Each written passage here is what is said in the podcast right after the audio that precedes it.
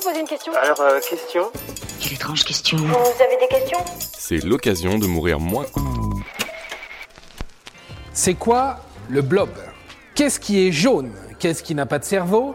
Qu'est-ce qui est ni un animal ni un végétal, qui est immortel et qui porte le nom d'un film d'horreur des années 80 C'est le blob. Blob, quatre lettres qui passionnent aussi bien les scientifiques que les jeunes enfants. Normal, le blob est une créature mystérieuse. Mais qu'est-ce que c'est au juste? On va déjà donner un vrai nom. Physarum polycephalum. Compliqué, hein? Bon, si je vous donne son autre nom, bah, vous n'allez pas y voir plus clair non plus. On dit que c'est un myxomycète, littéralement un champignon gluant. Et pourtant, ce n'est pas un champignon non plus. En fait, le blob, c'est une sorte de petit être visqueux et gluant de couleur jaune orangé. Mais sa particularité, c'est que c'est ni un animal, ni un végétal, ni un champignon donc, mais un être unicellulaire. Ce qui veut dire qu'il n'a qu'une seule cellule. Et n'avoir qu'une seule cellule, ça permet de faire des trucs assez cool. Par exemple, il peut être coupé et se régénérer. Il ne craint ni l'eau, ni le feu, il se déplace à 1 cm par heure, il peut aussi grandir et faire jusqu'à 10 cm. Et tout ça pour un être qui n'a pas de cerveau. Il me manque un cerveau. Le tien fera l'affaire.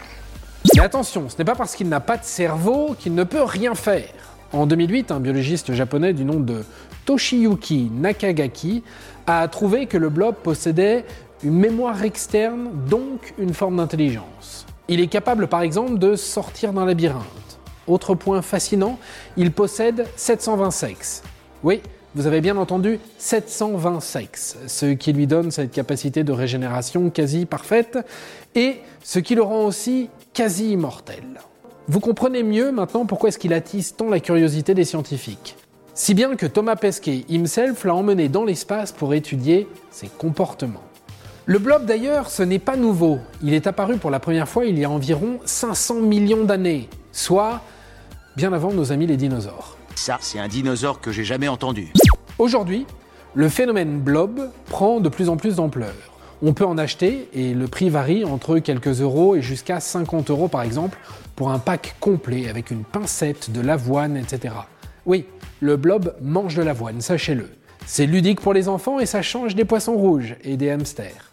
Mais là où le blob sera peut-être plus qu'un effet de mode, c'est sur les apprentissages qu'on pourra en avoir.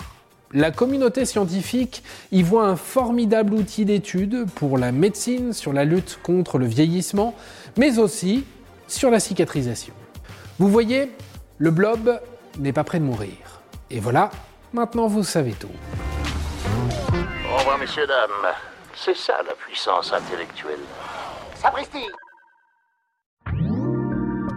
Si tu as aimé ce podcast, c'est le moment de t'abonner, de laisser une note ou un gentil commentaire. Et si tu as fait tout ça, eh bien merci, car ça nous aide beaucoup.